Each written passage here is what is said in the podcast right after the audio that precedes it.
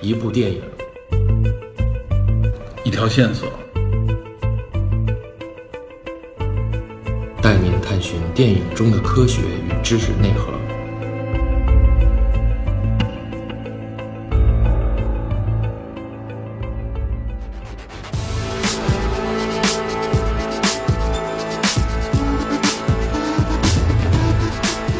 Hello，大家好，欢迎收听本期的电影侦探，我是 Peter。啊，我是 Metal DP，这个今天我跟 DP 啊，实际上是临时插播一期节目吧，算是。嗯，为了前两天 DP 刚刚有一个比较宝贵的一个点映的一个机会，看了一部算是年底的一部话题动画电影对，蜘蛛侠平行宇宙《蜘蛛侠：平行宇宙》。对，那他讲的这个名字，大家一看也是，其实关于平行宇宙，大家明白了是应该是多重世界的这么一个概念啊。对，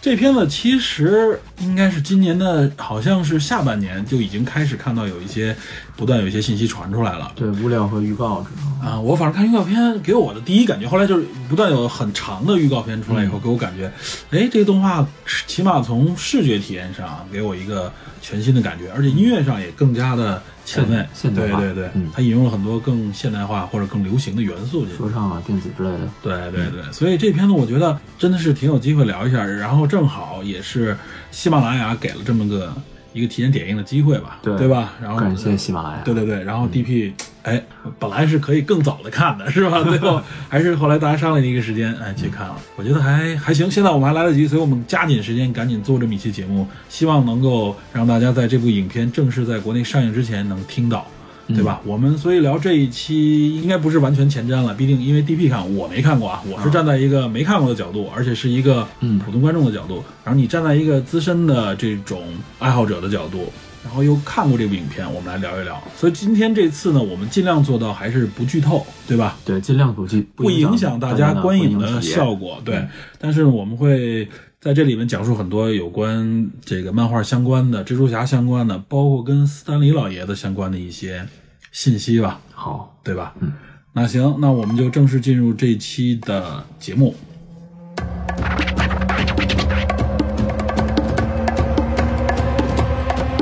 我们先是按照原来结构啊，先是从影片的一些基础信息开始。嗯，这个片子是呃，我之前没有想到有这么好的口碑，我以为这口碑是吹出来的，嗯，但是我看完了电影以后发现，我低估这部电影了，就是超出了你的这个愿愿望了，应该说是在一定程度上远超我的预期，是远超啊。远超我的预期。就是这部电影，我个人给的评价是，应该是近几年来嗯最成功、最优秀的漫改电影。虽然它是一部动画，啊，都都不能按照动画这个范围来排了，应该整个放到漫改里边来。对它整个的整体的呈现的效果，还有这种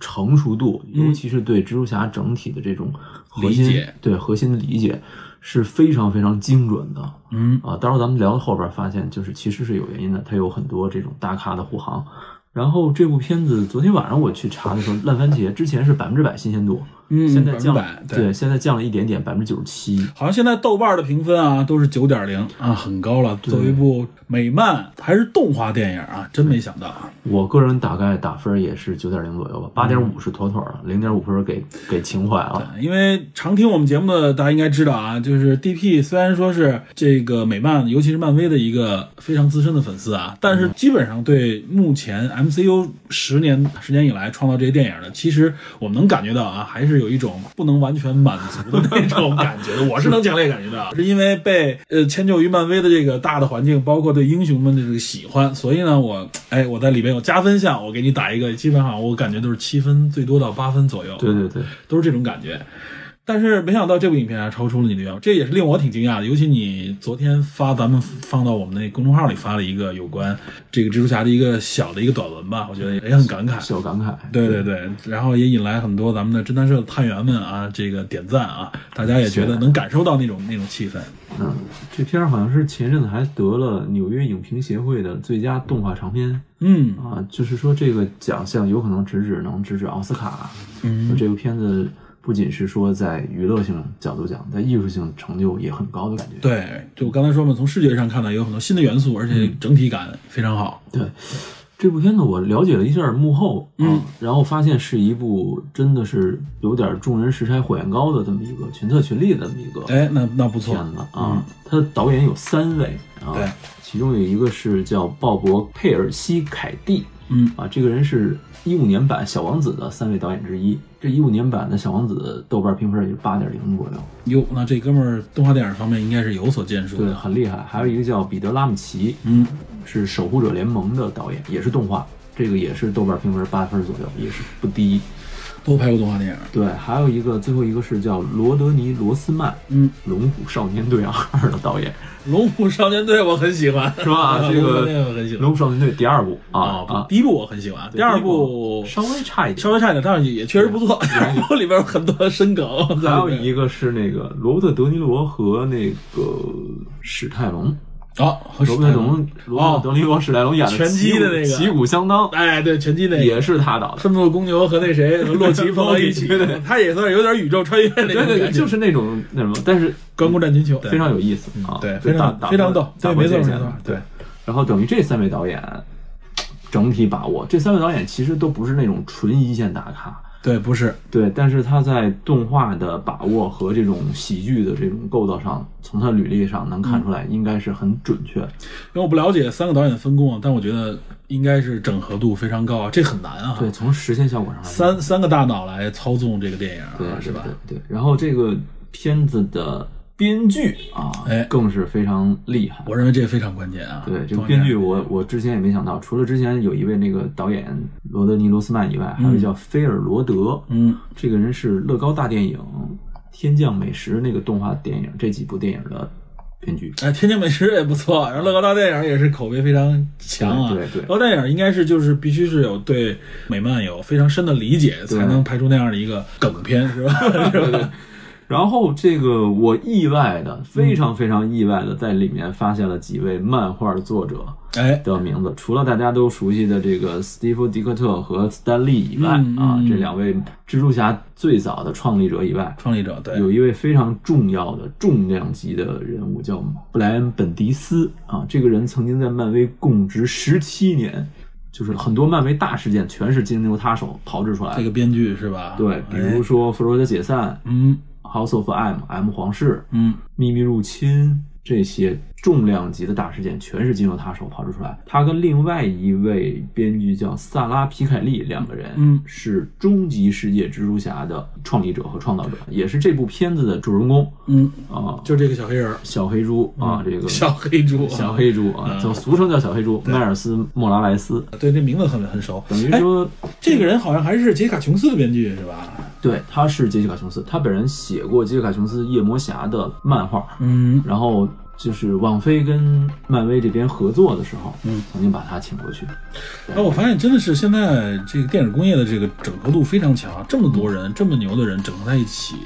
我我感觉弄不好就是大杂烩完全混乱了，知道吧？弄好了就是他这种精品。对，这片子等于是把小黑猪的亲爹妈都请来了。这本迪斯对，我的对天！，保证它的原味儿，是就是吧？纯粹的，我之前没有想到，因为小黑猪跟 Peter Parker 还是有一点点区别的，有一点点区别的。对对对这啊肯定不当然太咱们一样对，对待会儿这咱们后边聊。对对对他等于把他最终的这个缔造者请来担任这片子的把控，对，而且很还原，我没有想到，真没有想到。不是说只当个顾问是吧？对对对对只只是镇场一下是对吧？啊。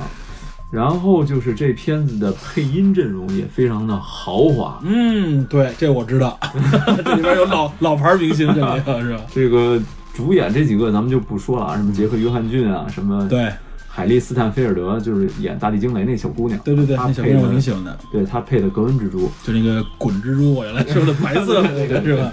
然后那个马赫沙拉·阿里就是那个黑人，嗯，在纸牌屋里演那个画画事人的那个黑人，我知道啊就是原来最早在四四零零里也有他，我对这哥们儿印象挺深有点阴的那感觉。对这哥们儿长得反正挺看着挺那什么的，这片里给小黑猪的叔叔亚伦·戴维斯配音，这个人物啊，嗯我不说剧透，但是他在这个片中的角色很关键，亚伦戴维斯不是那个警察吧？不是警察是他爸爸，警察是他父亲嘛？对对对对啊，，警察是他爸爸，嗯那个那个演员叫配啊音演员叫布莱恩·泰利·亨利，嗯这个都没什么。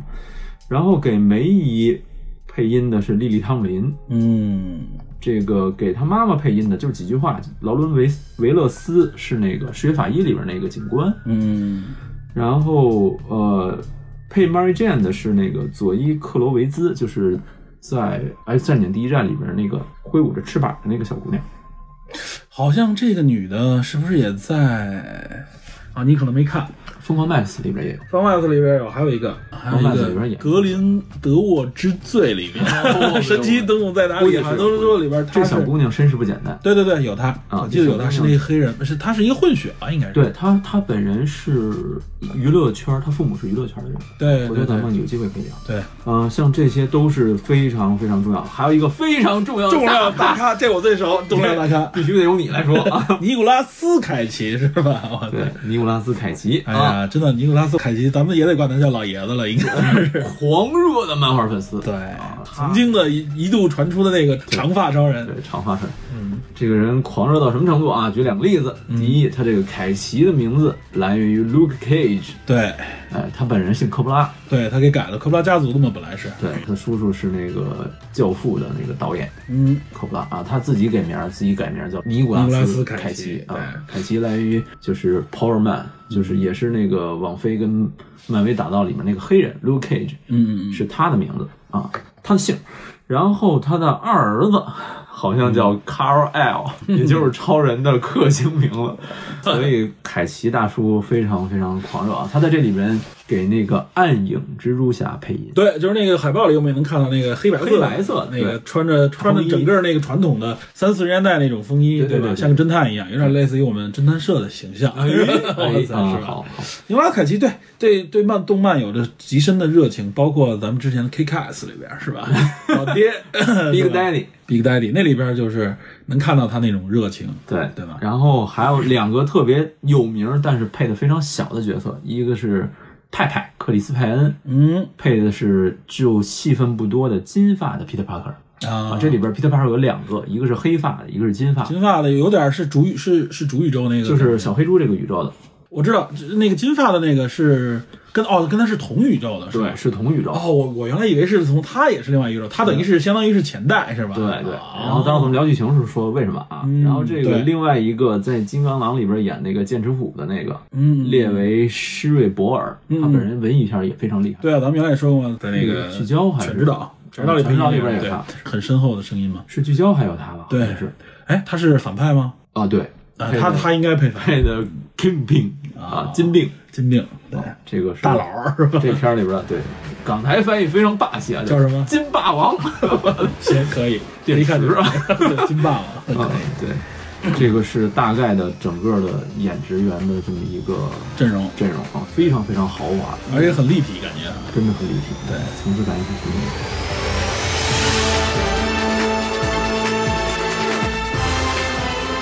然后，嗯，这个片子因为大家即将上映，我就不能太多剧透，对，咱不能按照剧情说，影响公咱们只能按照怎么说呢，线索和梗来说。咱们介绍一下登场的几个主要的蜘蛛侠。哎，他们的来历首先得说清楚，因为很我估计很很多人都会晕，怎么这么多蜘蛛啊？是吧？哎，对，一下你冒出六个蜘蛛侠来，其实不止啊，七个。蜘蛛大乱斗啊啊，是吗？主世界的 Peter Parker 和穿越过来的 Peter Parker 有两个，哦一个金发，一个黑发。其实严格意义上是七是一个人，实际上是一个人啊，在这影片里面还出现了两个 Peter Parker，是吧？对，哇塞，那这个真是很混乱，啊感觉是吧？嗯这这得倒清楚这迈克尔来啊，先说主世界的 Peter Parker 嗯啊，这个金发这个，对，咱们先说漫画，嗯啊因为漫画的动画设定还不太一样对对对对对，啊。主世界在漫威宇宙中原来的编号是六幺六啊，六幺六，第六幺六号宇宙，对，其实实也是最早 Peter Parker 出现的，诞生于一九六二年八月十五期、Amazing 嗯 Fantasy》里面的蜘蛛侠。这是蜘蛛侠第一次出现在漫画里，应该是对是吧？对这个人物的构造者呢，其实是斯丹利和这个史蒂夫·迪克特、迪特寇、迪特寇迪特寇、迪特寇啊。据说好像还有个官司，呃不也不能说官司，有个争议，到底是谁创造的？呃，其实跟斯丹利的这个模式有关。我在那个文章里也写了，嗯斯丹利在当时画漫画的时候，跟别的其他家的人是不太一样的。嗯，他这种模式说，他先向画师提供自己的人物设定和故事大纲，思路是吧？，对，然后由画师根据他整体的这个东西去描绘场景，嗯但是把对话框留下来，嗯，对话框都是空的。他填词儿，对，最后回来以后回到他手里，他再填词。这种模式被称为 study 模式，嗯只有他和他的合作者才有这种模哦式，其他、其他家都不是这样子。所以 study 这个模式非常的灵 活，但是也非常的发散。对，容易产生就这方面的一些纠葛，对吧，？然后加上 Stanley 本人其实性格还不是那么的温和，嗯就有点强硬。有点然后强硬然后这个史蒂夫·迪特克这个人就是那种非常低调的人啊，他跟杰克科比不一样，他这不个是那种特招摇啊的，对他本人是非常非常低调，他死的时候其实也蛮凄惨的。啊他其实也是今年六月份，哦，他也去世了，哎呦，这我真不知道。他是一八年六月二十九日哟在两纽位约，等于两位创制者都先后去对世，都是18年先都是逝今年了哦而且他他去世的时候两天以后才被人发现，啊，是就吗是？在对家里去世的是吧？对，，有点孤独终老那种感觉。哇塞，他本人当时在最早一版的托比马奎尔版那个电影《蜘蛛侠》上映的时候，嗯人们请他出来参加首映，他都是拒绝的。哦，他非常低调，不太不愿意展露自己的一个对人。他本人是有点希望大家更多关注作品啊能懂，这么一个人比较低调。然后他跟斯坦利正好相反。对他就是两个人这种，因为这其实是相当于两个人联手打造。呃，其实中间还有一段经了杰克科比一到手，杰克科比本人是那种华丽的那种幻想的那种漫画大师，他其实能接得住斯坦利的那种脑洞，他甚至能在这个。填词的那个空白地方写上自己建议，你这里写什么什么词儿，你这里写什么词儿啊，他能到这种程度。当然，那个斯坦利基本不听， 我就写我的，你你爱写什么。杰克科比比较脾气比较大，啊他在蜘蛛侠的这个诞生中起到一个什么作用？他最早设计蜘蛛侠的外形，啊，然后他给蜘蛛侠设计的是一个指环， 哟，绿灯了一个戒指诞生的能力。啊，所以斯坦利想了一下，这个有点太传统了、嗯啊，有点像偏 DC 那种方对对方对向，他就没有采用。然后跟皮克特这边采用了另外一种方式。哎，这个设定还是很好的，现在对对对大家很接受。对，然后这个小蜘蛛就是一九六二年八月份诞生了。对，在一一年五月，咱们之前提过这个整个美漫人物英雄排名，嗯，当时的《艾吉恩》杂志排了一个排名，前一百名的漫画书英雄排行中，小蜘蛛名列第三位。对啊，咱们这个都知道，这个大背景其实是在北美非常受欢迎的一个对，他是漫威的扛把子了，应该说。嗯然后当时第一二名就是 DC 家的超人和蝙蝠侠嘛，对这就不用说这两位这是终极王者，大 boss 啊。等于主世界的 Peter Parker 是这个样子，在这部电影当中，咱们可以说一句啊，嗯主世界这个 Peter Parker 是金发的，二十六岁，啊，是一个非常向上的、善良的，然后积极的担任了十几年蜘蛛侠的一个好人啊，非常好。正向蜘蛛侠 对，可惜的是啊，在一次对抗过程中去世了。啊，哦，哎，是这才引出了这个小黑猪的存在。哦，那这个设定明白了，所以要不然小黑猪不应该出来吗？不应出现两个蜘蛛侠吗？在同一世界里，说是小蜘蛛获得能力以后，嗯意外的发现了他在跟反派搏斗，嗯，而小黑猪是当时完全掌控不了自己能力，能力的犹豫着要不要去帮他的时候，意外发生，意外发生了，然后还临临之前还受了他一个委托，等于是一个责任嘛，他就承担下来了，承接了有一。种承接衣钵的感觉。啊，那我感觉这部片子啊，提前预警一下，这部片子应该相对来说很多场景有点感人，对，是吧有一点悲，有一点悲，有一点悲啊。然后这是第一个 Peter Parker 啊，咱们再说另外一个黑发的 Peter Parker。啊，黑发这是区别，呃，黑发 Peter Parker 其实是平行世界、平行宇宙中穿越过来的。嗯这个 Peter Parker 呢，也跟主世界的宇宙的 Peter Parker 外形是类似的，啊，其应该说他们两个身份人是一个人，对，只是说头发是黑的，但是他的年龄更大，是一个中年大叔。啊，对，那这我知道，在预告片里看到那个胡胡茬儿那个 胡茬儿、颓废，跟 Mary Jane 自己的恋人离婚了，哦然后呢，肚腩儿都起来 了，茬，还有这个没 注意，肚腩儿宽敞，然后他等于是相当于代替了主世界里 Peter Parker，相当于传这个相当于是传译导师导师，啊，对，有点导师的感觉。 教你点功夫是吧？ 教你点心法。但是你想吧，一四十多岁颓废大叔教你能教出什么来，对是吧对？啊，还有很多两个人有很多有趣的互动，对，尤其是哎大，预叔，告片里就有。是吧？对对对，有一些经典台词，大家有机会可以关注一下，我就不不剧透可以了，深挖一下哈。非常有意思。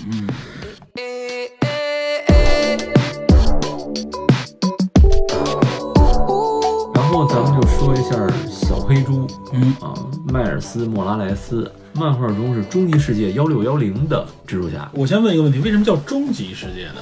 终极世界是这样的，嗯终极世界是漫威在新时代里面单独开辟的一个宇宙，嗯它的目的是为了使这些经典的人物更贴合现代人的想法。嗯你想啊，蜘蛛侠，对，六十年代了，对，美国队长、啊嗯复仇者这些人物再经典、再再牛，在主世界六幺六这个世界中，太老他了也是老了，对，很多设定不符合现代了，然后有一些东西又不能改，所以我为了让它能够符合现代符设合定。新时代的设定，嗯，明白了。就把它单门拎出来，幺六幺零里面搁了一个终极世界。然后这个世界现在已经没有了，嗯漫威漫画中已经现在就是一个世界了。然后这个终极世界其实呃很多人物是比较极端的啊，嗯也比较扭曲。这个虽然说更符合大家的观看，但嗯是我觉得新入坑的同志可能看起来会觉得有点有点有点接受不了。为什么呢？就是设定太很多变化了。对，它设定很多变化，比如说终极世界美队美队就就比较渣啊， 哇塞， 对对对，然后咱们接着说小黑猪啊，嗯小黑猪是终极世界的布鲁克林人啊，嗯也就是纽约人。莫拉莱斯他这个能力怎么来的啊？嗯有点曲折。咱们之前说这个片儿中有一个他叔叔对吧，叫嗯亚伦·艾伦嗯啊，嗯艾伦。他这个叔叔本人是个小偷，哦有点小偷。然后他叔叔有一次在这个去实验室偷窃过程中，无意中带回了一只代号是四十二号的一个辐射蜘蛛。然后小黑猪莫拉莱斯呢，当时是他父母想让他上一个比较好一点的学校，但是那个学校生学习压力非常大，他就有点受不了。他爸爸不喜欢他跟他叔叔来往，但是他跟他叔叔有很多共同语言，他觉得他叔叔能理解他，他他上他叔叔那儿吐槽来了，就是抱怨，嗯，结果无意中被那个带回来的蜘蛛咬了，要了，对，咬完了以后，当时好像还晕过去了，说是、嗯醒来以后发现自己有了蜘蛛侠的能力。也就是基础这个基础设定都没有放弃，还是被蜘蛛咬，只不过是怎么触发的不对一，在样。在片中基本上也是还原的，哦，基本上也还原，只是换了一个方式。嗯他这个能力跟 Peter Parker 差不多，嗯然后呢，他能隐身，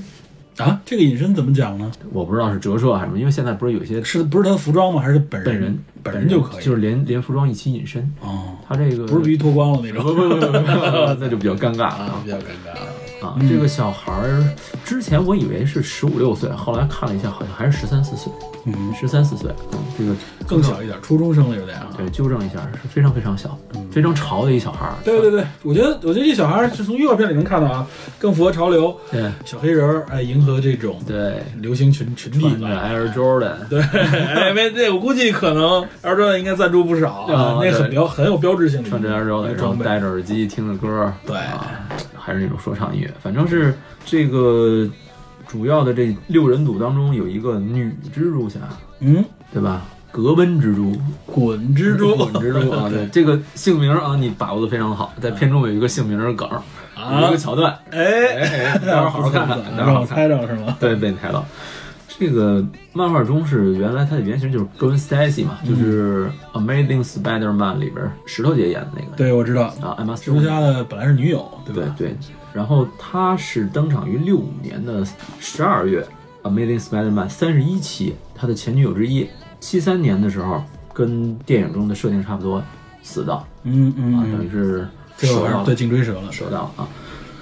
但是在这个动画电影中，这个格温蜘蛛是来源于平行宇宙六十五号，他另外一个宇宙应该，所以他身他应该没有死掉。没有死掉，而且很有意思是什么呢？他在那个宇宙里面是一个非常潮的一个小孩儿啊，自己打架子鼓组乐队，那个乐队的名字非常恶搞啊，嗯那个乐队名字叫 Mary Jane，就是 蜘蛛侠正宇宙中媳妇儿妻子的名字 Mary Jane 嗯啊，在他那个里面哎是乐队的名字，他这个年龄设定是多大呢？应该也是十几岁吧十，来岁，看着比那个小小黑孩大不了几岁的感觉。大个两三岁吧，应该是哦。还有一点是，他在这个宇宙中是怎么当的蜘蛛侠呢？他也是被蜘蛛咬了，这是没问题的。嗯在那个世界里边呢，Peter Parker 嗯啊，是一 个 loser，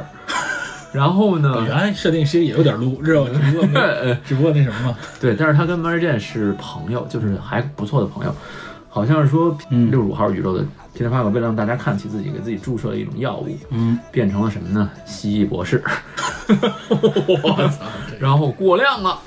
过量了，变成大死蜥蜴掉了，哦，死死掉掉了。了。死掉了，所以 Mary Jane 觉得自己的这个没有起到朋友应尽的义务，没有及时帮到对方，然后有这么个负担啊。哎，有这么一个心理的这么一个救赎的这种想法，所以立志成为蜘蛛侠。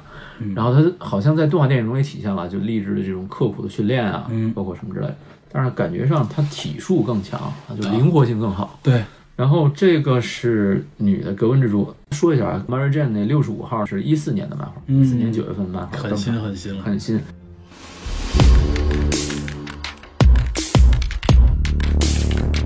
接下来就是尼古拉斯凯奇那版哎，这个很神秘，我感觉哈。啊，他为什么都是黑白撞的呢？这个《暗影蜘蛛侠》登场于零九年二月份，创作者叫戴维·海因和法布里斯·萨博尔斯基。嗯，这个作者在这个电影中也挂名是编剧了，啊，其实很每个人带着自己蜘蛛来了，都是对很重要。对，这个地球的编号是九零二幺四，我操，背景是一九三三年的世界经济大萧条时期。嗯这个蜘蛛侠也叫 Peter Parker 没有问题。他跟他叔叔 Ben 还有 May 婶婶两个这几个人是也是相依为命的，嗯他们好像思想比较激进一点儿啊，啊、希望大家能够正视这种黑帮犯罪啊嗯什么之类的。但是因为这个事儿跟黑帮结仇，本叔被黑帮杀掉了。接受了，对对，然后这个蜘蛛侠就立志为本叔报仇。他在一次调查仓库的过程中，好像是什么蜘蛛雕像的仓库中，嗯被一个剧毒的蜘蛛咬了，获得能力。他跟其他几个蜘蛛侠不一样的是，他那个蛛丝就是本身身体里带出来的。哦，他是靠蛋白质来 的，是吧他得多吃 点儿，是吧？多补得。对他那个漫画就比较阴暗，比较阴暗，然后都是黑白的嘛。嗯然后他这结果这黑白这设定就带到这个对这里边还玩了一个颜色的梗儿，啊啊颜色啊这玩意儿还真是有个吐槽，是吧？有个吐槽。然后他嗯临走前拿了一纪念品啊，这个他拿了一战的军大衣，就嗯那个风衣改装成的这种制服。然后，但是他跟其他几个蜘蛛侠不一样的是什么呢？他会开枪杀人，哦，他是比较有点反英雄那感觉，对，有点阴暗，有点反英雄，对，有点激激烈吧，对这种感觉，嗯，背负更多，我觉得也是。对，就是可能跟他那个主旨更符合吧。这对个暗影蜘蛛侠啊，嗯暗影蜘蛛侠好像前任漫画被 Loki 弄死了，呃，但我不知道他，哎，但是我问一句啊，他在这里边起到这个角色的作用是什么呢？更偏于脑力没有这里边柯南的那感觉 吗？这这里边其实有点逗笑的感觉，关于这个，最后咱们可以你介绍完了以后，你再看一下他们是怎么分工的，咱们再聊一下啊。 OK，没问题接着往下聊。接着往下聊，就是那个驾驶机甲的小女孩儿，哦，对对对，有这么一个，嗯这个我我都差差点忽略掉，他不是自己是蜘蛛，他是他那架那机器，我记得有一个机甲是四甲怪四角怪哈，还不是八角怪对对，那个小女孩叫潘妮·帕克，哦，她这个地球编号是幺四五幺二嗯，啊，她是也是一四年十二月登场，也是非常新。嗯她父亲是皮特·帕克，哦，他们那个世界呢有一个机甲的计划叫 SPDR，其实就是 Spider 的发音的另外一种写法、嗯 s p i d e r 嗯 SP 杠 DR，这个机甲计划呢，需要由人来驾驶机甲对抗。然后呢，他父亲驾驶机甲去世了，他被本叔和梅姨收养了。嗯， 他本人是一个日裔的日本裔的小萝莉啊，在这个片中也很明显的二次元风格，那段一点都不违和，是吧？一边开机甲一边在那吃东西吃零食，是吧全是日裔设定。日裔设定。他那个片子预告里边是一个很小的一个小孩儿哈，对对，非常小，十呃九岁好像，非常非常幼稚的那种感觉，对估计一个小学生嘛，就是。对然后他这里面他跟其他人不一样，他没有蜘蛛侠的能力，嗯，对他没有超能力，对，但是它也被蜘蛛咬靠了。那里面还有一只蜘蛛，那嗯只蜘蛛的作用是什么呢？就是让它的基因跟这个机甲更匹配。哦，这等于是说有点儿类似于，我不知道早期有一个游戏《樱花大战》，你玩过没有？听说过。哎，这种这种游戏早期，哎呀，哎樱呦花大战这种游戏，所哎以我这种是吧，嗯科技型的男哎性，呀我怎么能玩这种？这都是宅男不要玩。看不起啊！不要看不起，我 跟你说，《樱花大战》可是蒸汽朋克设定，老对，牛了。樱樱樱花大战，哇塞，那应该上个世纪的九十年代吧，我记得好像基本嗯玩，反正基本上玩电脑游戏的都会玩这游戏。那时候杂志里边都天天介绍。然后它等于是说人跟机甲要有一个心灵相通的这种融合灵。魂绑定，哎，精准。哎， 是吧？对他为了，因为这个机甲原来是他父亲的嘛，嗯父亲驾驶，他能够继承，但是为了更匹配这个机甲，有一个蜘蛛需要咬他一下啊、哎好反正就是蜘蛛咬这个设定是基是本必须要有的。对基本都有啊、嗯这是这个小女孩潘妮帕克，嗯，最后就是非常搞笑的那个小猪哎，哎，对，那我觉得好神奇，为什么一只猪成了这个？但是我查了一下，它还不是猪，啊，他不是，他是猪头人参，我看这是吧？对，他是登场于八三年十一月，地球编号是八三幺幺，嗯，八三年十一月八三幺幺，哎这个太这个太深梗了，这个这个宇宙里面都是动物的外形，哦比如说有美队猫、美猫队长、兔子浩克，啊，都这浩克是兔子，对，没想到 非常恶搞哈。它在这里边是一个人形的蜘蛛，它本身是一蜘蛛，啊，它是一蜘蛛啊，对，人形蜘蛛。它生活在哪儿？它生活在那个梅婶儿的那个家里面。嗯啊，梅婶儿当时做了一个，好像是科技的东西，是一个吹风机。嗯，那个吹风机，结果它使用的时候被辐射了，火，梅婶儿被辐射了。嗯，我还以为是蜘蛛啊，没有没事梅事，婶儿被辐射，梅婶儿被辐射没关系，梅婶儿咬 了它。火，咬了它， 真然的后它就长出了一个猪鼻 子，就成了一个猪鼻子的人形蜘蛛，太曲折了，这个也是不是非常恶搞？太曲折了，这个据说这个漫画当时还比较受欢迎啊，后后来好像被砍了。啊，这等于是说它嗯这是一个老设定，然后又被拉出来了，是吧？啊非常恶搞也非常有趣的那么一个蜘蛛侠，他那他肯定在应该叫在片子里边负责搞搞笑的，就对是，蜘 蛛侠，我你操听名字吗？Peter Parker，这个只 有在肉这个只有在中文 梗里边才能把蜘蛛侠这没个有这个发挥出来。 Peter Parker 嘛，对他用的是 Peter Park 这个原名里边，哎，弄出来的这个梗，但是我们直接就蜘蛛蜘蛛侠侠，我操，可以，非常搞笑。这个跟漫画中其实有一类似的是，有一次 Loki 用了一个魔法变了一个三明治，然后 Peter Parker 吃了那三明治以后变成小猪，但是但是他跟这人形蜘蛛还不一样，不是一回事儿。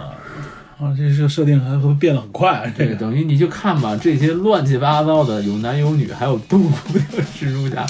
就在这个片里边就集合到一起了，嗯，然后等于是说一起对抗反派啊，金病，Kingpin，对啊，咱就叫金金霸王 呗，这名怎么听得上电池？这名听着 爽，直接我操金霸王，这个话说来了啊，《超胆侠》里面的那个主演扮演的那个金病非常非常淡，Wilson Fisk，超胆侠里的主演， 《超胆侠》里边的演金病的那个主演，哎，我听着他是，演的谁你知道你这吗？我都联想到大本了， 都已没有没经有没有，你知道你知道是谁演的吗？啊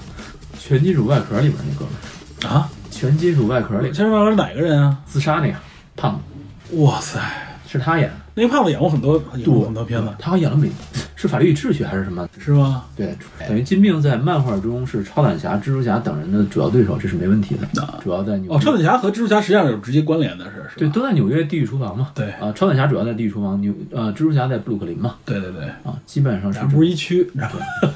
嗯，Luke Cage 主要就在那个哈莱姆。嗯，啊，等于这里边主要的 BOSS 是金并，金病对，然后他手下一堆打手。听着跟韩国韩国犯人金金霸王多好，金病行就 金病吧啊，所以所以这样就等于是把这几个蜘蛛捋下来了，对吧？对，他们因为意外事件穿越到这个世界，至于是什么意外，这都属于电影里边的梗，我们这里不剧透了，对吧？剧透就没意思了。对，但是我觉得我感兴趣的啊，就是这几个人怎么分工的呀？他们能力各有什么特长什么的？这里边儿其实小蜘蛛、小黑猪嗯迈尔斯·莫拉莱斯是一个成长的小孩儿， 他是随着这些人一起长吗？就是说他因为某些事件嗯，在一点儿一点儿被刺激、被鼓励、哦被支持，但是实际上他最到到最后决战之前，他才完全掌握自己能力，哦，之前他是掌握不了的。哦，他是等于是学，他是不是等于是我我理解，像这剩下的六只都学了功夫了，相当于是对，你想，大叔蜘蛛打了打了多少年怪了，对吧？不怕这基个。础设定先给他教了，是吧？对，，格温蜘蛛和那几位全都是体术啊什么之类对，的。全都是应该说是战斗战斗很多年了。嗯格温蜘蛛也在这个世世界里生存了一周左右啊啊，比其他人要稍微早一点点。啊，那这么说，这几个人是分别出现吗？还是啊，他们也就有集应该有集体出现的这么一个分别出设定现？，分别出现。但是我记得在预告片里好像有集体出现在挤在他的屋子里边那几个镜头。对，那是有一个非常有意思的桥段 啊，啊 桥这段。行，那你这是先不剧透啊。嗯那在这里边，他们不是是联最后联合打 BOSS 吗？联合打 BOSS，哦，那还是有联手，我还担心别最后就剩他一个了。因为你想金并手底下有好多是吧？啊，对对对，金币底下是有设定，是有是有一些小 boss 在里边对的。啊，比如说毒蝎呀嗯，是吧？等等等等。啊对，哎，那这么说，我能问这么一句吗？那这这群蜘蛛里边，谁是力量输出啊？纯力量输出应该是大叔的 Peter Parker，啊，他经验最丰富，虽然他看起来有点儿腿嗯，对，病殃殃的、腻腻歪歪的，嗯嗯，但是他还是经验最丰富，而且他最后是自告奋勇，要留下来完成最艰难的任务。呀，但是呢，小黑猪成长以后就他先解决了他，你可以，你可以续吧，我来是吧？最最终决战金命的就是小黑猪嘛。啊啊，哎，那谁作为智力输出呢？这里边智商最高的应该是那小孩儿吧，小 Penny Parker，还哦有格温蜘蛛。两位女性担担纲了这个啊，智力方对面的对，。没有没有特别严格意义上的这嗯，个。我明白，但是就是说，他们两个应该属于最聪明的那种感觉对啊，对，就感觉上不依靠体力。不光依靠体力。对，嗯，搞笑叔叔是谁啊？这里边儿然后就是暗影蜘蛛，我我没想到，我以为小智负责 暗影蜘蛛就是玩一些小梗儿，然后那个猪猪侠、蜘嗯蛛啊侠就是纯搞笑，他是纯的那种画面搞笑。因为他武器是一把大 锤，木锤，我操，啊 这完全卡通形象这个。非常逗。嗯，这几个人戏份其实整体上来说还是迈尔斯·莫拉莱斯，还有中年的 Peter Parker，嗯，还有格温蜘蛛，他戏们三份个更多一些。啊。对，我感觉好像他们是有点男女主角加一个长辈那种对，感觉。就等于是说莫拉莱斯和格温蜘蛛是朋友，嗯嗯，对然后他们俩朋友没有没有恋爱相是吗？未来有可能。啊哟，哎漫画中有呦， 过啊，哎呀不错 啊然后这个 Peter Parker 中年 Peter Parker 就是一个导师嘛，对，是的，虽然是看起来不怎么 推导倒，推倒， 不怎么靠谱的导师。嗯，这个片子确实是集结这么多蜘蛛侠，不仅仅是为了噱头，对对对，不仅仅是为我了原来担心就是说，就为了有而有，然后给你就起个哄，架个秧子就完了，对，还是各有特点。也展现了他们的应该各自的特征，是吧？对，而且这些人也比较好记。啊嗯，你像如形果象突出，对，对，如果真的用漫画中蜘蛛宇宙的这种各个形态的外表看不出来，有好几个类似的，对对对，外表看得出来，就是换个感觉换就是换个服装了，哎你根本就对对对分不清。我记得是有那样的事比，如说本莱利这样的来了，你说你谁分得清是谁？猩红蜘蛛嗯对吧？还有什么这种四四手蜘蛛？嗯，这里边不会出现毒液之类这种角色吧？目前看目，前没有。毒液应该我看索尼是单奔儿就如果单走了了，啊就单奔儿对留那单边走了，对。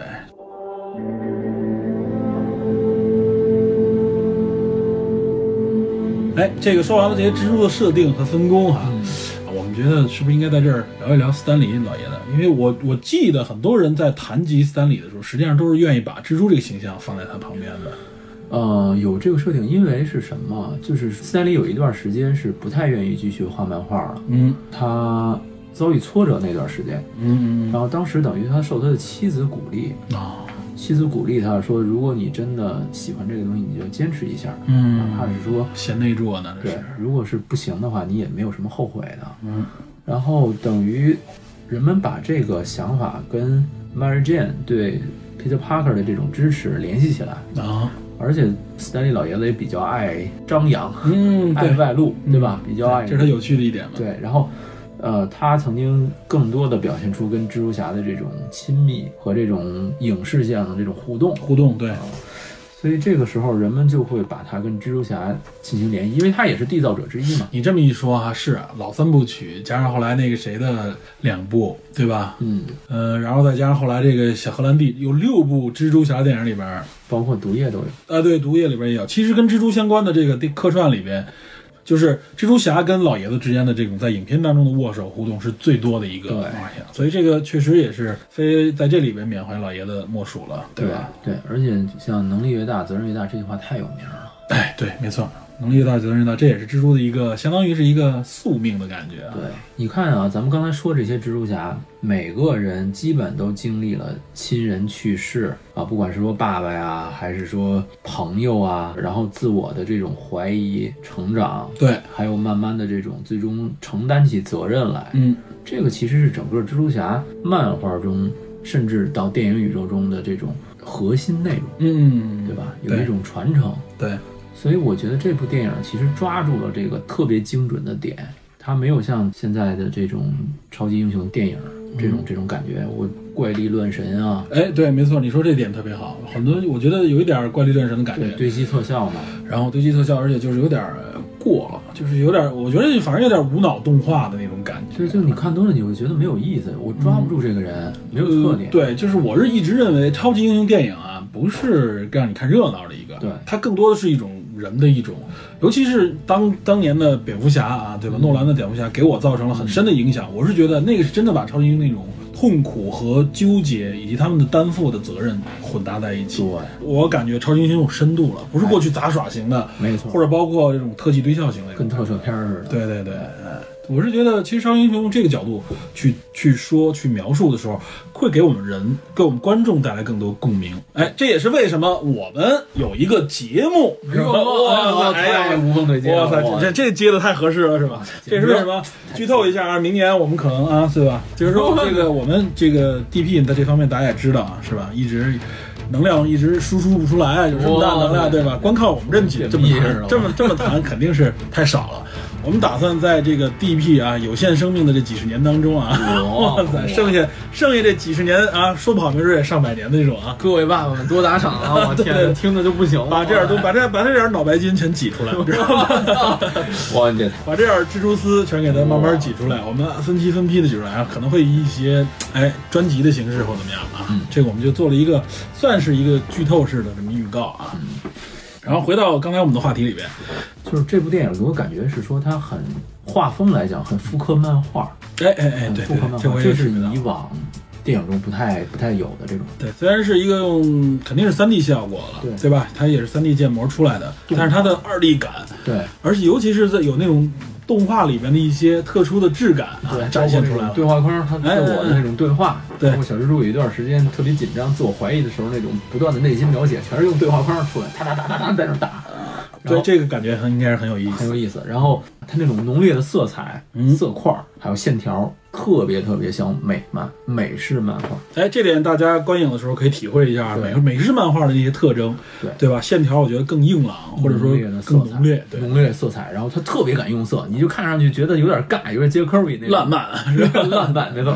比如杰科比那种大色块儿堆上去一点儿都不违和，反而嗯更好看，印象更深。这个电影中基本上复刻了这种漫画的质感，然后呢，但是你也不觉得粗糙，嗯反而觉得挺精细。再有就是说，他这种人物的关系其实比较微妙，也比较精准。嗯，不仅不仅说六位蜘蛛侠的这种集合，嗯还有小黑猪跟他家人、跟他叔叔、跟他哎父亲，对对对，这个也是预告片里也展现出来的。对，他父亲送他到学校那段挺逗的， 你想回一句“我爱 你”，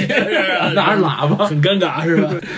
但是能感觉到非常非常亲切的那种对感我觉，我在文章里写了，其实他父亲有一段独白，那段独白我挺感动的。是啊、吗？那段独白也是他成长的一个关键点嗯，啊，这也是他其实亲情描绘特别好的一个方面。一个是他画面，一个是他亲情，还有这些友情，他跟这几个蜘蛛侠的友情。嗯，那些蜘蛛侠知道他现在没法完全掌握能力，没法做好准备的时候，毅然决然决定把他留在这里，那些人去挑战，去集中跟金病的手下去火拼，嗯啊，阻止这个危机，其实是有一种为了朋友去牺牲的感觉的对，啊，呃这么来看，应该说他的情感线的铺垫是非常充分的，是对吧？，各个条件都没有特别缺失的地方，没有说直接这人一下就转变，或者直接一下就轰到主，让你跟不上，让你的情绪达不到他想给你的那种状对态，。包括小黑猪跟他叔叔的关系，大家看的时候可以留意一下，那段儿也是小黑猪成长的一部分，一个非常微妙的、巧妙的一个设置啊嗯，，对，应该说导演和编剧非常用心，嗯然后把这么一个。有亲情，有别离，有友情，有牺牲的嗯种种东西混合在一个小孩儿的身上，没有乱掉，我觉得没有真的。乱掉，因为它的主次的矛盾还有主次的戏份分的还是挺好的。哎，那些配角就是配角，节奏打把控的好，这应该是导演、编剧的功力了，尤其是导演的功力。对，所以小黑猪的这个成长你是能清楚的看到。对，我是觉得其实对于蜘蛛侠，尤其对于独立电影来说啊，嗯应该多一些这样的东西。对，就大家都是上来的咣咣咣、杀杀杀、夸夸夸，对吧？这个所有人对英雄电影都会审美疲劳的。 对你不能上让乔峰上来降龙十八掌一一路打到大理啊，你操作起来也啊也会也会疲惫的， 是吧？是吧？所以说你其实你要么你给他一个悲剧成长的空间，嗯这种英雄人物，对要么你给他一个心理的细腻的描写，嗯，才有可能说这个人物立起 来。或者是一些搞搞笑的这种啊沙雕状态， 是吧？啊死是吗？啊，傻死是不算沙雕，咱们说过嘛，那应该是像蚁人之类那种，对吧？应该说，这些除了说我们刚才谈的这些内核、精神内核，还有它这个表现手法以外，嗯这个整体的呈现出来的状态是比较符合我们心目中蜘蛛侠。嗯虽然他是迈尔斯·莫拉斯，不是 Peter Parker，但是他传承了蜘蛛侠的那种精神，然后也有这种少年英雄成长的戏份。 不亚于荷兰弟哈，是吧？我个人觉得真的不亚于荷兰弟这嗯版，虽然它是动画，如果它是能够，如果说它能够完美的照搬到纯的真人电影中，那么比荷兰弟那版要精彩。哎，说到这儿，我觉得我有一个想要吐槽的点啊，你说，就是动画电影啊，就是其实我认为，尤其是展现这些有原作漫画的，对吧？美漫英雄的这种啊，我认为动画电影其实更好去传承和展现它原来的特质，对吧？这个前提是你照着漫画拍， 对对，我是觉得其实很容易照着漫画拍，或者说在这上你更方便导演和编剧去发挥，嗯，展现他们想在可能漫画里甚至没有去展现出来的一些衍生出来的东西啊。嗯，但是反观由真人扮演的这些电影啊，我认为尤其是现在这种模式，它会有一个明星包袱，对对吧？对，这个角色多少会受到明星的影响，嗯最好的结合就是钢铁侠。原来我们说过，等于是把一个二三线的一个英雄，对，在版权各方面可能没有没有办法权衡之下找到他，然后呢又激活了一个其实是很有功力的演员，但其一直没有走到一线的一个对，有实力的影星。有实力，但是当时不得志的对对对，有一些很多问题，所以等于是彼此成就，成就对方，对吧？我们相信现在主流的这些啊普通观众们都认为钢铁侠是谁呢？钢铁侠就是罗伯特·唐尼，小罗伯特·唐尼唐尼，对对。唐尼本人，哎，就是钢铁侠，他们两个人之间已经完完全全的灵魂绑定了。对，在电影的宇宙中，对绝对是这样，一所以我看到在漫画里边啊，很多地方开始贴近于小罗伯特·唐尼，是的，对吧？这是一种很好的方式。但由于成名以后啊，影响力这么大，更多的英雄走进来，更多的明星绑定进来，我们看到现在绝对是因为它影响力票房太巨大了。对，迪士尼七十亿票房一年，哇塞！你想想，这光这个《复联三》就贡献了二十多个亿啊，美金啊！你想想，很可怕。一百多个亿人民币，太可怕了！这个简直，这还是直直直接票房，还不说周边影响啊。所以你看，它吸引的全是一线主流明星。这个时候，我认为明星包袱就会越来越重。对你有的时候，你感觉你是让明星迁就漫画形象，编剧那些，甚至你大家认为是宅男的那些编剧的想法呢， 还是更多的你要说不行，我要照顾一些明星这方面的一些内容，对吧？我相信，所以这也是为什么真人电影里边还是有更核心的这种漫漫威或者说是漫画粉丝对他的有一些口碑上的一些诟病吧，对吧？就是以铁人为例啊，以钢铁侠为例，漫画中的铁人其实比电影中的铁人要隐忍一些，嗯，没有那么招摇。对， 背负的更多一些。嗯他自己就是说，他是属于一个，呃，电影中跟他的相似的地方，就是说，如果这事出了问题，我会认为是我的责任，嗯然后我会想各种各样的办法去背负、去解决这个责任。嗯，这种责任感是绝对都有的。 都有对，但实际上呢，漫画中的铁人其实是没有那么招摇，没有那么举世皆知或者什么样，嗯，他相对来说会低调一点点，然后他更多的愿意说，我以一种战略或者说最终保险的方式去完成这个任务。嗯美队，美队基本上也是说我只要你的解决方案，嗯，你跟班纳博士也好，你跟 Reed Richards 也好，你们这些人提供解决方案，嗯，尤其是这种遭遇宇宙级这种入侵的时候，更多的是有一种怎么说战呢略支持。对这种感觉，对对，他不是那种工具化了有点对。他不是说冲在第一线去那种跟对方奋战的，有的是这引种，领引领大家那对种啊，他不是那种领袖式人物，所以他的这种背负其实是感觉漫画中其实是更悲哀一点，嗯更更你会更心疼他。但是电影中呢，其实他就是冲杀在第一线了，光环中的光环，是 吧？也也没办法，对，确实是他明星，你要给他这种戏份，对，不然的话，罗唐尼你 C 位嘛， 就是 C 位这还有很多吐槽嘛，C 位应该是他，而不是别人，是吧？他确实 C 位嘛，对啊，这个也是很合他也适的，够这个够这范儿，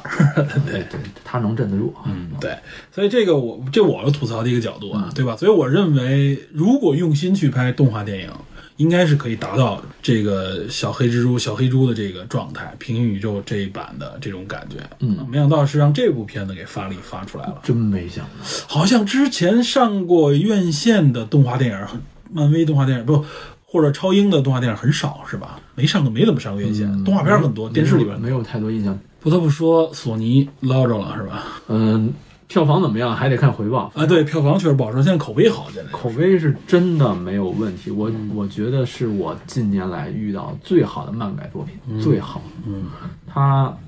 不低于，嗯甚至某种意义上要优于《复联三哎，真的。真的像什么海王的毒液啊，基本上就在没有没有的比，就不在了，是吧？就对，是好像这个《海洋毒液》相对来说，不管怎么说，太简单了，就是商业电影。对商业商电业影，电影，这部电影也商业，但是它绝对不仅仅是商业。你能跟它感同身受，嗯，你能跟它同共振，这个我我我认为多多少少也有技术层面的关系，对吧？我我最近在影院当中看过的一些我认为不错的，包括之前的大脚怪那部动画片啊，那里边很多歌曲我觉得非常棒。就是我能看得到，因为技术真的是可以让，虽然说它不符合现实，但是让你会觉得它可能比现实的感觉给你的触动更多了，已经。对，它不会有给你违和感了。就是动画世界在那个影院当中啊，关了灯以后给你营造出来那个气氛，也这真的是技术托生出来的，这是技术。真的是达到这个水平啊！反观我国内的一些动画电影，真的是我不管怎么看，给我感觉就是违和感太强。你别， 我去电影院看到，我觉得那简直是对自己的一个伤害了。这就我这个是真的是，我认为从这不仅仅是动画技术，嗯，对吧？从动画理念，包括从编剧和导演的这个理念方面，我认为都是有一个特别大的差距的。嗯，这部电影的这个作者、编剧啊，嗯布莱恩·本迪斯，嗯，本光头啊，本光头本啊，光头，哇塞，他是一个光头。这个咱们之前说他供职漫威十七年，嗯撰写过《终极世界》和《终极世界蜘蛛侠》的故事啊，嗯这些大事件都没问题。但是他这个人呢，也很有争议，嗯，很有争议。他写《复仇者解散》的时候，直接写死了鹰眼、以二代蚁人斯科特朗还有幻视，嗯然后干掉三个是吧？哦对，红女巫好像也被他黑化。然后这个他一手主导了《复仇者大战 X 战警》的这个剧情，对哦，，但是这个战这个剧情应该说还可以，嗯啊，镭射眼最后黑化杀掉了教授，但是从此之后 X 战警剧情就开始乱了，等于他他这么一手导致对，因有点收不住了，后对，面因为其实怎么说啊，他等于是这种类似于主编的角色，嗯，这一个大事件策划不仅仅是这一年的事情。他会影响后边，对，他会影响后边的，因为毕之所以叫大事件嘛，对，对他按理说这几个大事件这几年，他要最少贯穿五四五年到五六年的时间。但很多单单英雄的故事要跟这个要对应上，对对他们这些群的这种编剧开会的时候，把明年大事件甚至未来几年的方向都要定下来。对，啊，本尼斯这个写这个大事件，应该说非常可以啊，秘密入侵也好，复仇解散也好，皇室也好，都是非常非常重牌儿的嗯大事件，耳熟能详，甚至脍炙人口的。包括他写的一些短篇，像夜魔侠呀、新复仇者呀，嗯还有刚才你提到的杰西卡·琼斯啊，嗯，也是非常瓷实，能够直接给电视提供当编剧的这种剧本的这种能力，能力，哎实力很强。然后这本尼斯一七年跳槽，去年跳槽去 DC 了，有，嗯，所有人都没想到。他现在那谁在他的手中呢？哪个形象会接他来接接手呢？那个超人、嗯，钢铁之躯的故事好像交给他了，是吗啊对，但是我因为我不追这个，我就只不太了解后面的详对，情，只是这个是漫画的钢铁之躯，啊哦漫画钢铁不是电影。不是电影，一般情况下，DC 是不会把超人和蝙蝠侠的 I IP 交给一个普通编剧的，是绝对不会的，因为这个重量级 IP 是不轻易给这个一般对啊吸过来的编剧。对啊，对这是这是保证，你要写次了，对啊，你会嗯销影量说白了就跟你说，他这一个点会影响诸多的点，因为对大家都跟他都有互动。那是俩当家的最大 IP，、嗯甚至是美漫历史上最大的 IP，不可能动摇。对，所以，其实很多人吐槽说这个超人蝙蝠侠没法写，就是为了这个。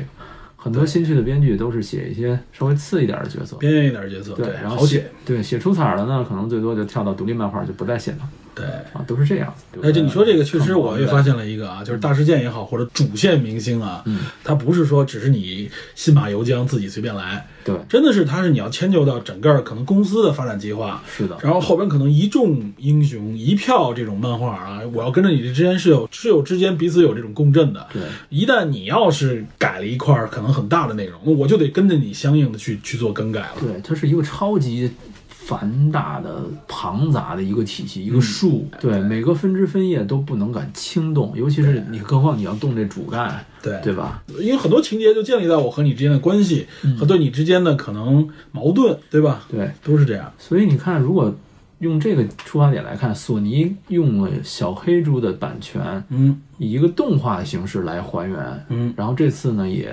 下了这么大力气，请了这么多关键性的人物来描述、来描绘这个故事，其实还是很用心的。对对对，然后他也避免了说对 Peter Park 这个人物的反复的消磨。也避免了对蜘蛛主宇宙的一个影响。嗯对，那边呢，你荷兰弟就愿意怎么发展怎么发展。我我跟你完全目前是属于完全是不不相交状态。对对，我自己走我的。当然了，那个说这个英雄远征就是下一部蜘蛛侠。嗯对，下一部小荷兰弟的这个影嗯对片，对，然后说可能跟索跟索尼还是有关系。不过呢，就是现在很尴尬的是，这个没法发预告。本来应该是北京时间昨天发预告。为什么呢？为什么不发？你想啊，复联三里边小蜘蛛湮灭了，哦，如果你现在发预告的话，对，你就告诉大剧家透了。了。对啊，它是发生在复联三之后的故事了，对是啊吧？，甚至是复联四之后的故事。哦，它是明年六七月份吧，就等于是复夏联季四之了，后，夏季了。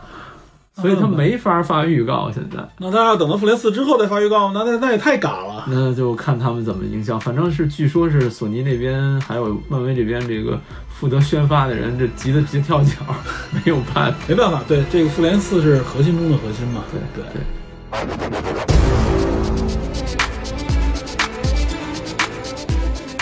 包括大家后来说说漫画我是重启，对吧？为什么老重启？其实你可以理解，一个年代有一个年代的画师，对这个年代的画师画完了以后，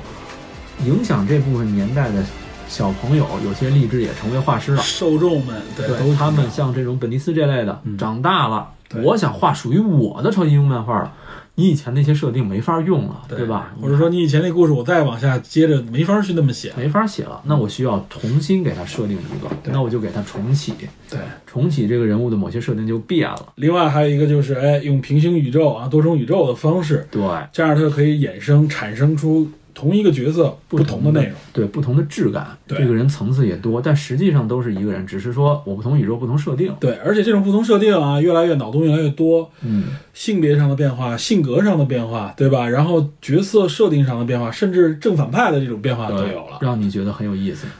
然后再夸张一点的时候，哎，就这些角色开始汇集到哎同一个地方来，哎哎，就类似于我们这部电影里边对来，。就是这个样子，其实是挺有意思的。对对对，最后咱们因为电影侦探嘛，多多少少我们每一次不管聊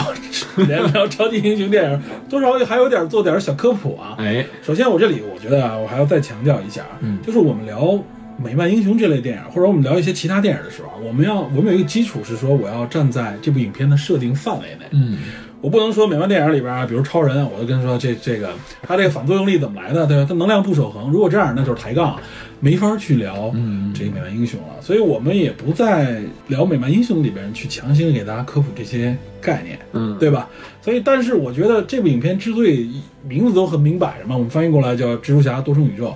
就是我们多多少少要介绍一下这概念，所以我们就在这里边呢，给大家简单的做一个很浅的科普啊。哎，因为必定多重宇宙或者叫这里叫平行宇宙啊，嗯更多叫平行宇宙啊，这个概念是一个非常新的物理学方面的一个怎么说呢？我们甚至可以管它叫做假说。在物理学的领域是这对，样在物理学领域里面是这样的。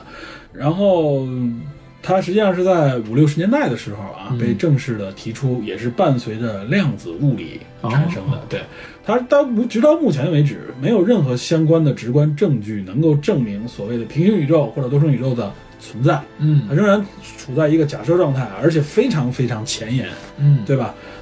但是呢，我们也能知道啊，就是这种前沿的科技的东西啊，前沿的科学理论往往会被，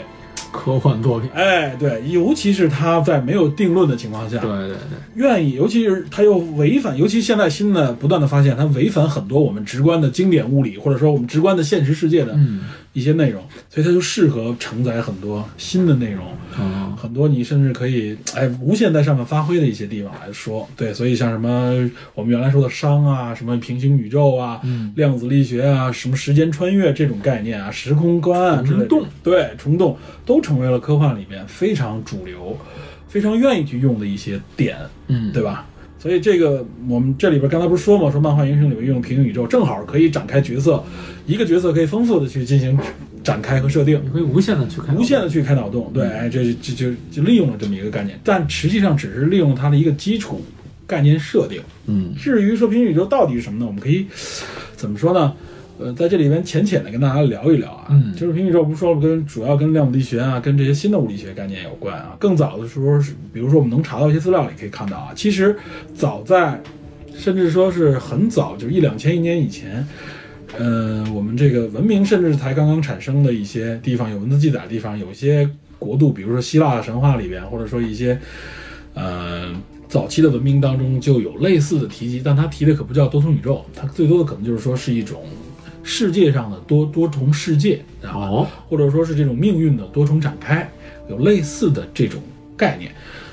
我们说，如果说最早提及概念，就有类似的这种东西被人们提到。其实我们从这里我们能看到，就人很早的时候就对就这种想法了。对它主要是对命运的一种想法。怎么说呢？就是我们有的时候，我们发现我们的一些决定、决策、嗯，选择，哎，造成了我们命运的很大的不同。尤其我们回忆的时候啊，没错没错你想当初我要是哎选了跟那姑娘好，那我可能就是那样的一个家庭；我选择了跟这个姑娘好， 哎，是吧？？嗯，我当时要选了那个专业，对吧？我就是我现在可能就是科学家了，但是哎我选了这个专业，啊，我就成为了一个是吧商人， 对吧？哎，没错，我们后来选那专业，最后等于抛弃了专业，成了主播，是吧？我 天，啊，这个都是开玩笑，但就是人产生这种想法。嗯然后实际上后来是我们为什么说在他最早的时候，然后近期啊，一八几几年开始被提及多重宇宙这个名字，更多的是在哲学领域啊。其实我们能看到他也是在思想这方面都。是前端，嗯对，当都是时的前端，当时的前端，而且也是在思想领域做了一些思想实验也好，或者说是一些思辨也好。嗯，然后呢，我们不是说五十年代的时候被正式的被提出，实际上也是因为量子力学，嗯，因为量子力学里边，我们原来提过啊，提那个蚁人那时候我们说过一些概念嘛，比如说双缝实验是吧？嗯，测不准原理，对吧？就说到这些的时候啊，那个时候实际上是很多物理学家也好，或者说是包括数学家们啊，他们为了解释这些现象，或者说解释提出的这些理论的时候，发现啊，很多地方不适用，甚至用自己的学术语言产生展现出来的时候，甚至连自己都听不懂。然后吧很多很多就是很多理念，直到现在啊，可能真正理解的人也很少。嗯，所以这个时候，为了让大家能够更好的理解，或者说是能够让自己的这个理论成立，嗯，多重宇宙在这样的一个背景里面，慢慢的被哎提及，从从假设，从数学的这种论证里边啊，甚至从物理学的一些开脑洞里边，慢慢的被提及。我们有一本书啊，我看到很多，尤其互联网上面很多人会提到啊，有一本书是叫做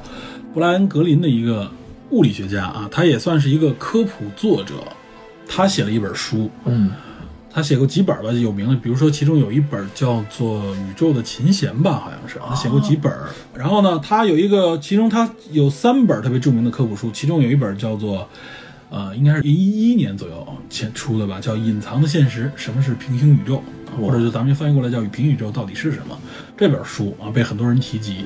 然后他在这本书里边啊，介绍这个多重宇宙或者平行宇宙的时候，他提了一九种嚯，概念啊，或者九种类型的宇宙吧。嗯，虽然说他那本书里边，大刘刘慈欣还给他写了序啊，翻译过来以后写了序，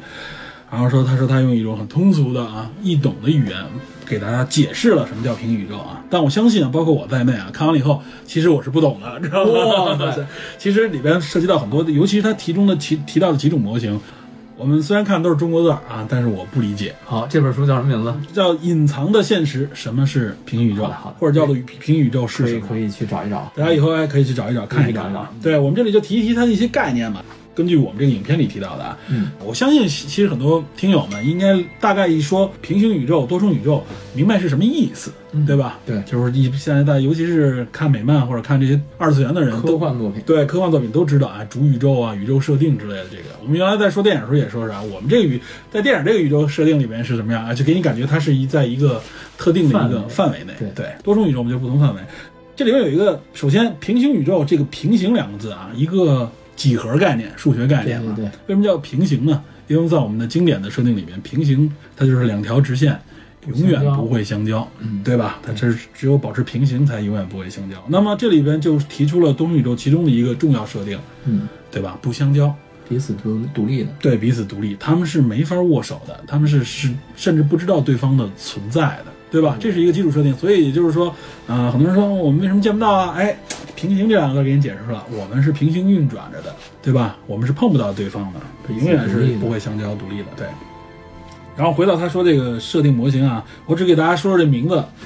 他提到了几种啊，其中有提到的第一种啊，被我们翻译过来叫做百纳贝宇宙啊，这名字听着特怪，知道吧？你不看字儿，你真是有点晕。看字儿的时候，你会有一点点儿明白啊。他们很多人说他的翻译特好，百纳贝就一百的百，纳是纳鞋底儿那个纳，贝是被子的贝，你明白吗？百纳贝啊，就是这个被子是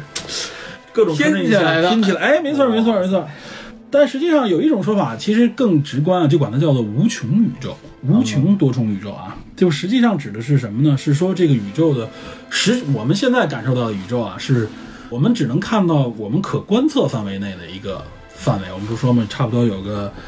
几百亿光年的这么一个直径的范围，是不是？我们说这个宇宙啊，但是他说实际上的宇宙应该是一个无穷大的无穷，所以我们能够感知到的是可观测范围的。那么在可观范围之外，它同同样存在着各种各样的啊，这种类似的和我们这个宇宙类似的这种存在，嗯，只不过我们真的是啊，可能至少是从前这几十亿年到今后几十亿年里都不会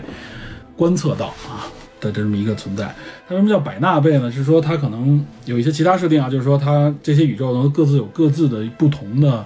呃设定，或者说是有各种不同的这种甚至物理学的基础原理可能都不太完全一样啊。啊，它非常个科幻小说， 对，有点科幻小说的意思。但是呢，由于无限大，无限这个概念就是太大了，就是永远摸不到边儿，所以即使不同的宇宙越多、越来越多、越来越多的时候，你也会发现它就会有完完全全类似的宇宙对应出现。嗯所以这就为什么会说，哎，这个有那种咱们原来说的那种宇宙平行宇宙的概念，就是说其实跟你完全一样，只不过呢，可能在有一些细这个命运的线索上面有所区别，这一般都是这么设定嘛。这个是可以说是在这九个理论相对最好理解的，因为太大了，对吧？我自己给它起了个名字，叫做我感觉叫重复拼接的这么一个宇宙，就是实太大了，设定不够用了，怎么办啊？对吧？我就不同的东西给它给它散开啊，对吧？芝麻我给它散一波，然后对吧？香香菜我撒一波，是吧？哇塞，啊，葱花儿的来一包，鸡蛋在上面一裹，煎饼。嗯煎饼饿 了，嗯，各个地方有各各个不同不同的这个葱花和香菜，哦但彼此是碰不到的， 然后因为离太远。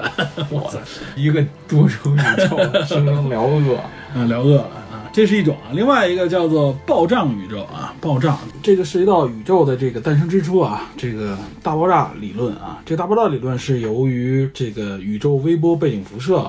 而被间接证实的啊。嗯，但是由于大家发现这个宇宙微波背景辐射实际上它不是完全均匀的，所以有些物理学家就在此基础上啊，包括一些其他方面的一些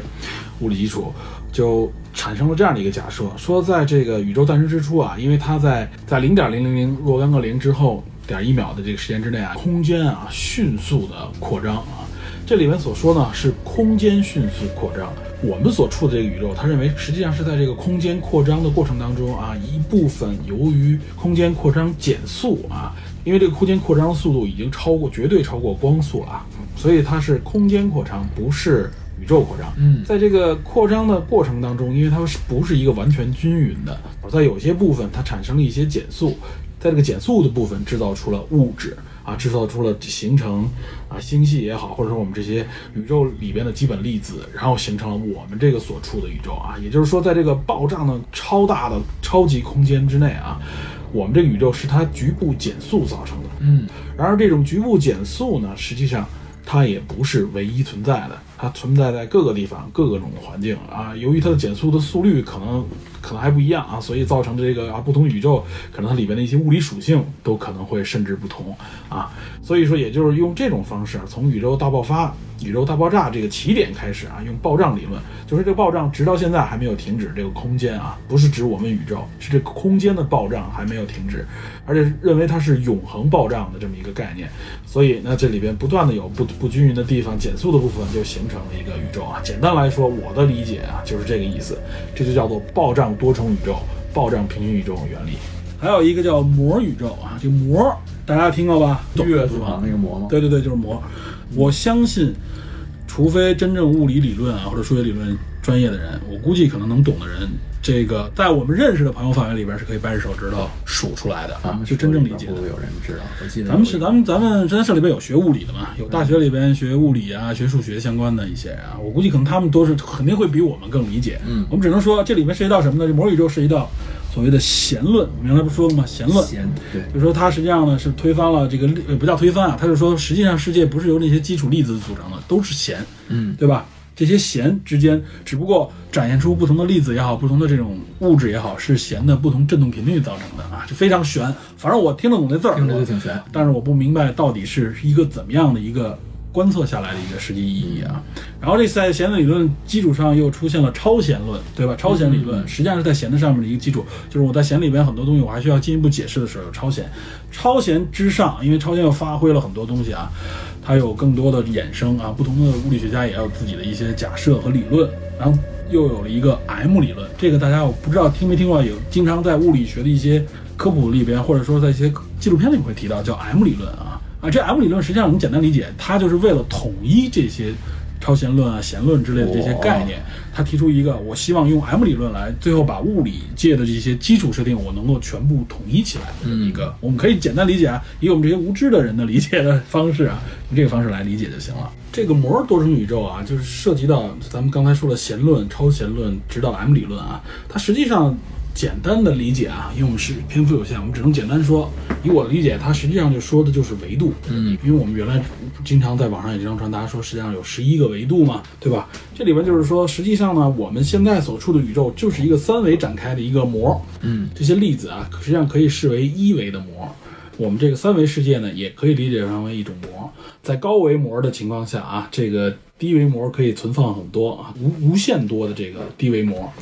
也就是在高维膜当中啊，那我们三维膜下边儿啊堆叠出来这种宇宙就可以有多重的方法多啊。他他甚至认为这个实际上我们的宇宙呢也是产生于诞生于在这些十一维膜下这些膜与膜之间的这种摩擦或者碰撞的时候，嗯啊会产生出我们这种三维膜展开的这种形式啊。这个反正就是说出来，哎，大家可能也只能是从字面上去理解啊，并不能真正形象思维，哎因为我们形象思维也是建立在一个三维体系之下的。这就是膜的多重宇宙啊，这是第三个。他说九个嘛，第四个叫做循环宇宙啊，这个也很好理解，完全建立在时间线上啊。循环宇宙啊，就是周而复始，明白了吧？就是我起初是这样的，然后到最后结束是那样的衰败，但它还会再重复到这样来。随着时间无限的这种延长的时候，你会发现这个宇宙是不断的在重复啊，它是这样的一个方式。从时间线的角度来看，它实际上它们同时可以同存在，或者说你可以理解，你可以从抽取时间上的任任何一点，嗯，它们之间彼此是对应的。简单理解啊，就是循环宇宙是这个意思。还有一个叫景观多重宇宙。这个景观多重宇宙啊，实际上是建立在了这个刚才我们说的，呃，摩尔宇宙啊，和我们之前说的这个暴胀宇宙啊，这两个宇宙的一个基础上的啊。嗯。然后我们刚才说了空间的这个暴胀啊，暴胀场的这种。呃，减速、加速啊，大小不均匀啊，就会产生很多的这种啊，他们管它叫泡泡啊。这些泡泡有可能也会是相相互嵌套的啊。然后呢，这其中有一种效应呢，宇宙当中有一种效应可以叫做量子隧穿效应啊，这我们就不做详细解释了，大家感兴趣可以去自己去查。呃量子隧穿效应呢，会产生更多的这种泡泡啊，泡泡当中啊，每个泡泡当中都会产生出一个啊宇宙来，于是就出现了比暴胀多重宇宙啊更复杂的一个版本啊，他们就管这个叫做呃景观多重宇宙啊。还有一个就是量子多元宇宙啊，这个就是实际上量子多元宇宙，就刚才我说的，包括跟量子力学里边直接挂钩的这些方式，为了解释双缝干涉实验，包括薛定谔的猫，大家都应该知道吧？概率云，对吧？嗯。当这个量子啊处在一个叠加态的状态的时候啊，就是我们不观察它，它叫叠加态，所以这个薛定谔的猫，嗯，对吧？它既活着也死亡掉了。这我们真的是当时提出这理论的时候。绍定格就是薛定谔提出这个时候啊，就大家都是恨不得，我相信啊，普通人就是恨不得扔鞋对着你要你在说些什么，是吧？听啊不懂，当时也没多少人能懂。他用这种方式来为了解释，实际上什么叫做概率云，什么叫概率概率论啊，就是说这这个叠加态是什么。那当我们这里边提到，当我们观测它的时候啊，我们我们不是说嘛，双缝干涉也是这光通过两条缝以后呢，展现出来是一个波纹的那么一个状态嘛。你发现这个粒子啊，它好像就是说同时穿过了两条缝，它既从左边这个缝穿过，也从右边这个缝穿过了啊，它展现出了一个好像它无所不在的这么一个一个状态。嗯。它不可能同时做啊，但是为什么我们一观察的时候啊，我们发现它实际上只只通过一条，你只要一观察，它就只通过其中的一个缝，微观的塌缩了。对对，没错，你说塌缩这很重要。这个实际上叫什么呢？叫做量物理学解释，叫做观测导致的这个概率波的塌缩啊，概率波，哇塞，波函数啊，这个也说的是。数学不好真听不懂。这个说白了我，以我有限的这个加减乘除的数学概念，其实我也很难理解啊。但是正是因为人不好理解的时候，有一种解释就是量子多元宇宙的这种解释。就可以从另外一个角度来解释它。他说，所谓的概率波塌缩啊，就是我一观测这个波就塌缩，实际上大家是可能也许是理解错了。它更多的是什么呢？这些粒子它就是以这种叠加态出现的。什么叫叠加态？就是在各个不同的地方，它都有可能存在。嗯，只不过它的概率不同而已。当我们观测的时候啊，其他的这个所谓的概率波为什么会所谓塌缩塌缩成一点，就是实际上只是那一点是被我们这个三维生物所观测到的，哇我们所能理解的一个存在，或者说一个留下的线索。那就是说其实根本没有塌缩。其实没有塌缩，其实大家都是在各个我们这简单里用我的粗话来解释嗯啊，就是粒子是在各个不同的维度和角度和世界宇宙当中存在着的。我的我们这个三维世界的生物只能理解捕捉到这个只能捕捉到这个，没错，你说这特别好，就是我们能观测到就是这个。我的天所以我们认为啊，它是叫概率塌缩成成一个本征态，但实际上它这些粒子还是在各个不同的呃，我们可以到多重宇宙当中存在着的。颇有点举案三尺有神明的感觉。非常玄幻，是吧？哎，这个这个量子学对这个多重宇宙的这种解释呢，可能更多的在文学作品当中，或者说在科幻作品里面、漫画里面被提及到啊。这说完第六个了啊，咱们说第七个啊，叫全息多重宇宙。这个全息宇宙说白了，我真是啊、看不懂。啊知道全息影像，全息影像，对，但是实际上它这个全息可能有点类似于复制这种概念啊。呃，反正绞尽脑汁，最后呢，我理解归纳啊，我觉得用最粗暴的方式，我们就可以这么简单的去理解啊，就是我们这个三维世界的宇宙啊，可以理解为是一个更高维度宇宙当中的某一部分的投影，是吧？或者说是宇宙当中以三维形式投影的一个结果。啊，那么我们再理解一下呢，就是说它可能能够在不同的维度，或者说在嗯包括我们这个三维度里面，它可以有若干个不同的投影啊，所以这就成为了所谓的啊全息多重宇宙啊，就理解为它只是一个投影出来的宇宙就可以了，而且它不止一份儿啊，这就是我的一个粗暴理解。但是下一个啊，也就是第八个就比较好理解了，叫模拟多重宇宙。实际上说，我们就是一串代码，对吧？Matrix，对吧？说的就是这个，就我们可能真的是包括我们那时候说的《头号玩家》，对吧？就提到了这些概念，就是我们很有可能生活在的是一个有一种假设说，我们生活在是一个数据世界里边，嗯是个虚拟世界里边，它不真实存在，它是模拟的一个世界，它是一段代码。既然是一段代码，这段代码就是可以无限制的被重复，对吧？你现在自己经历过的，只不过 RPG 游戏当中一个，我可以再重启，不断的经历同样的内容，只不过选择方式不同会造成不同，这是一种理论啊。但当然，其实这个理论我认为也是，实际上就是说，在这本书里面大家会提及一种说法，但这个说法我认为原来我们也解释过，它可能并不真正正确，我们能反证它。嗯，对吧？比如说，打一个比方，就是说，如果我们原来说，在从物理学的一些角度来说，就是模拟一个原子的这个运动的时候啊，模拟几个粒子的运动的时候，发现它耗消耗的计算资源都极其巨大啊。嗯就是它的呃真正，如果我们能够百分之百的去去实现，或者说百分之百的去描述这个东西的时候，你发现它，我们简单理解是它消耗的计算量是太大了，成本巨大。嗯，如果说我要复制一个百分之百模拟真实的世界的话，那实际上我们可能运用的资源就是一个百分之百真实世界的那么大的能量，或者说那么那样的能力才可以运算。那我用一个，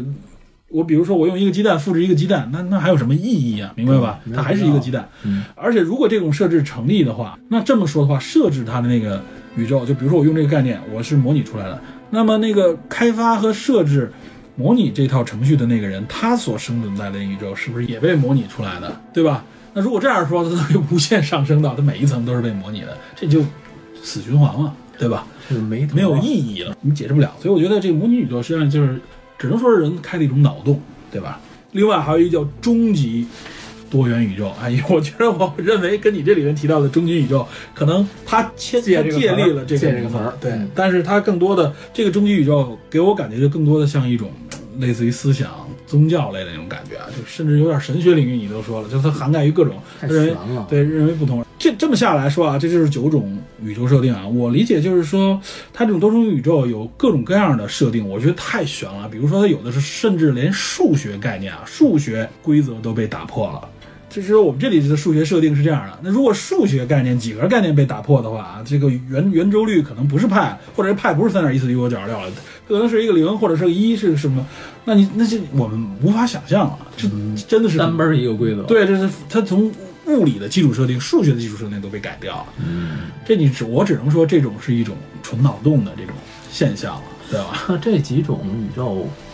不是都独立存在的，还是说只是我们描述不同的角度？对不同的类型，或者说是什么呢？是只是我们不同的研究的方向，或者说是不同的理论，知道吧？嗯没有任何证据可以证明啊这些东西的真实，我们可以观测也好，或者说用间接的证据来证实，目前都没有。这是非常非常前端段的前沿的这种设置啊。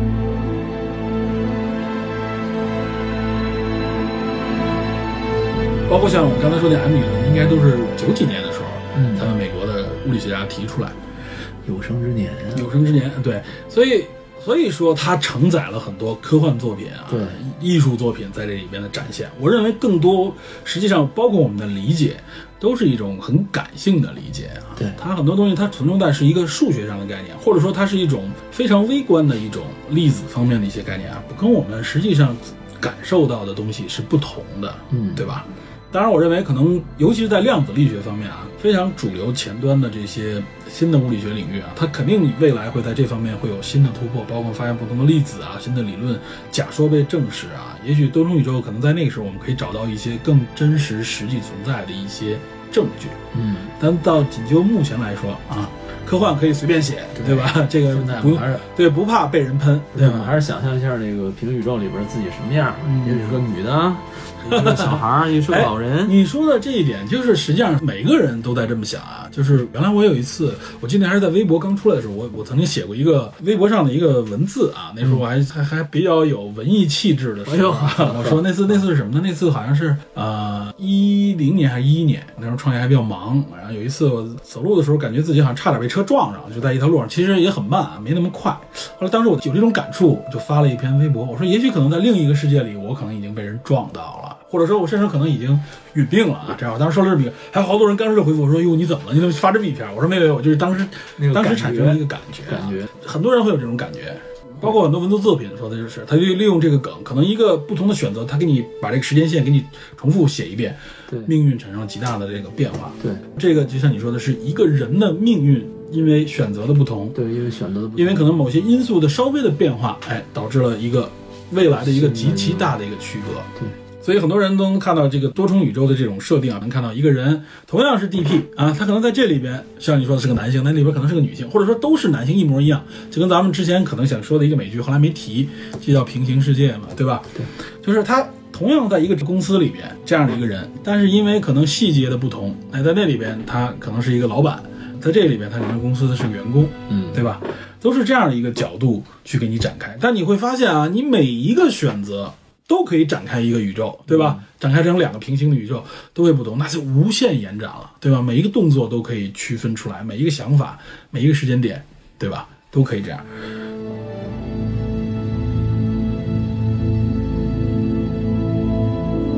我们反观回到这部电影啊，这部电影我觉得我可能要说一下，就是呃，美漫也好，超级英雄里边，或者包括很多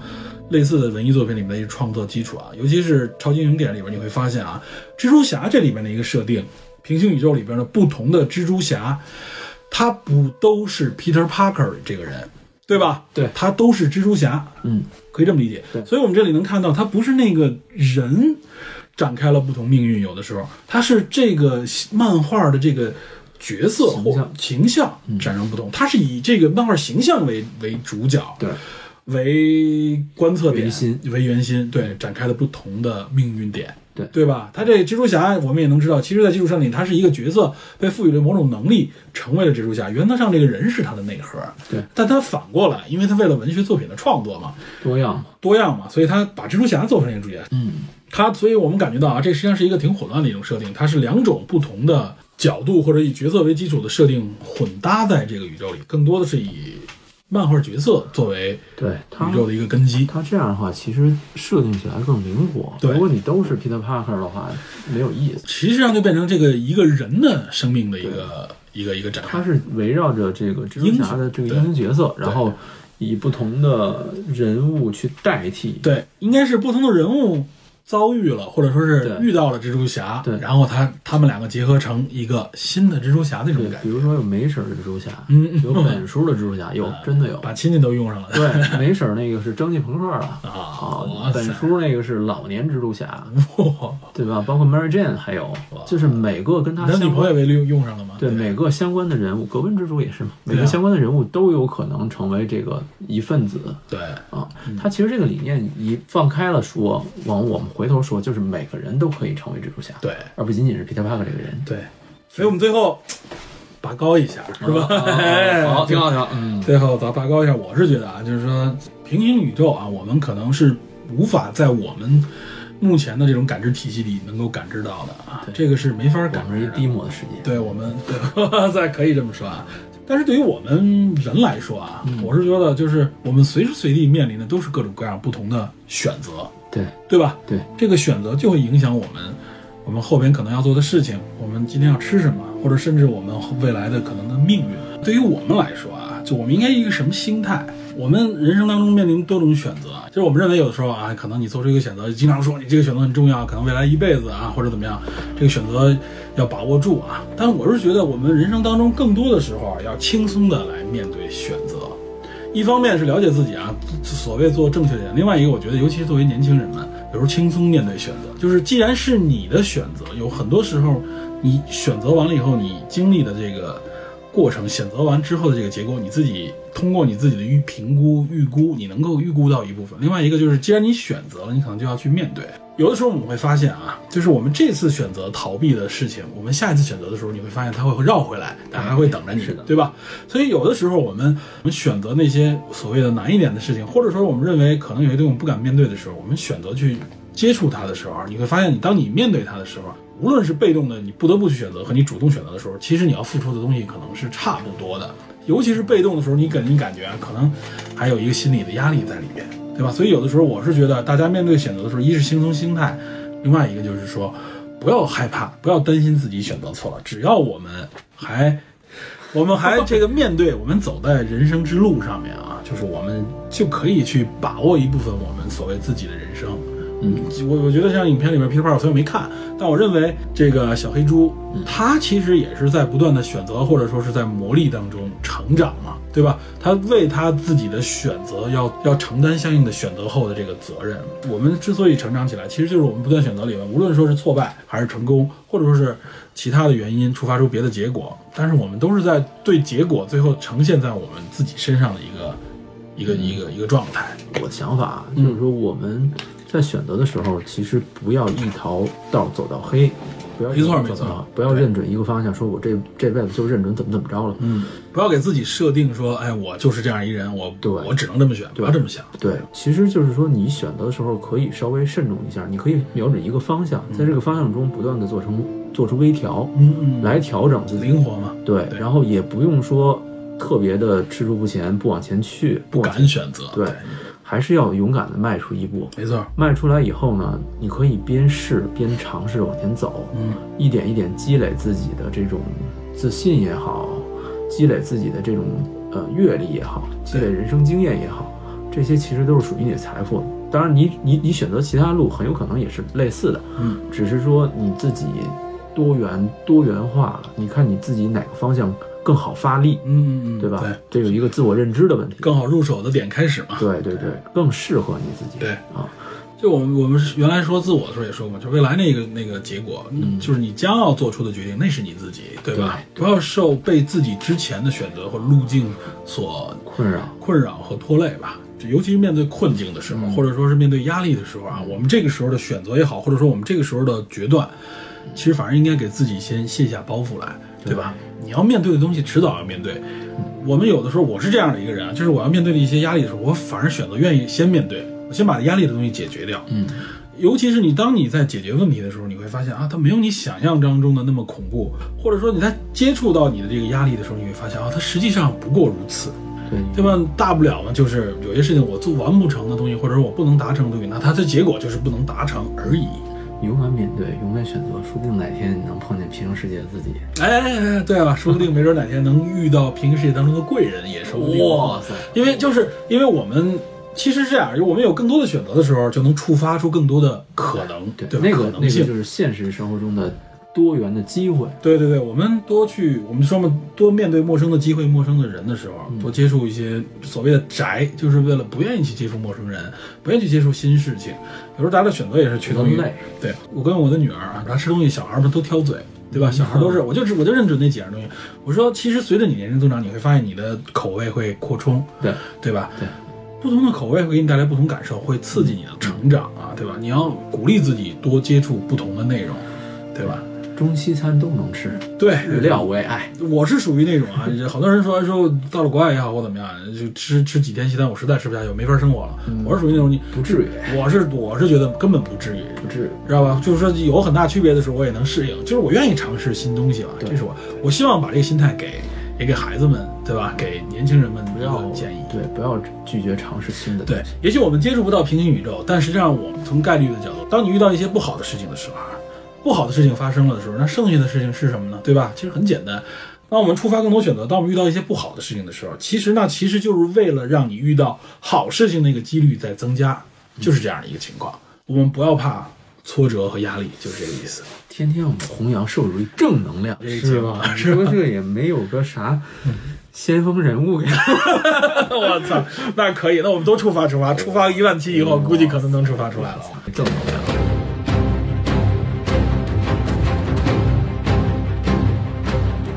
最后，咱们回到这个片里面来，我是觉得从口碑上看啊，包括我看到的一些评论也好，或者画面也好，我是觉得这个影片有新意，对吧？我体会到了它的新意。就是我反正对这个片子今年到现在为止唯一双手推荐，嗯，哇塞，唯一双手推荐，哇塞，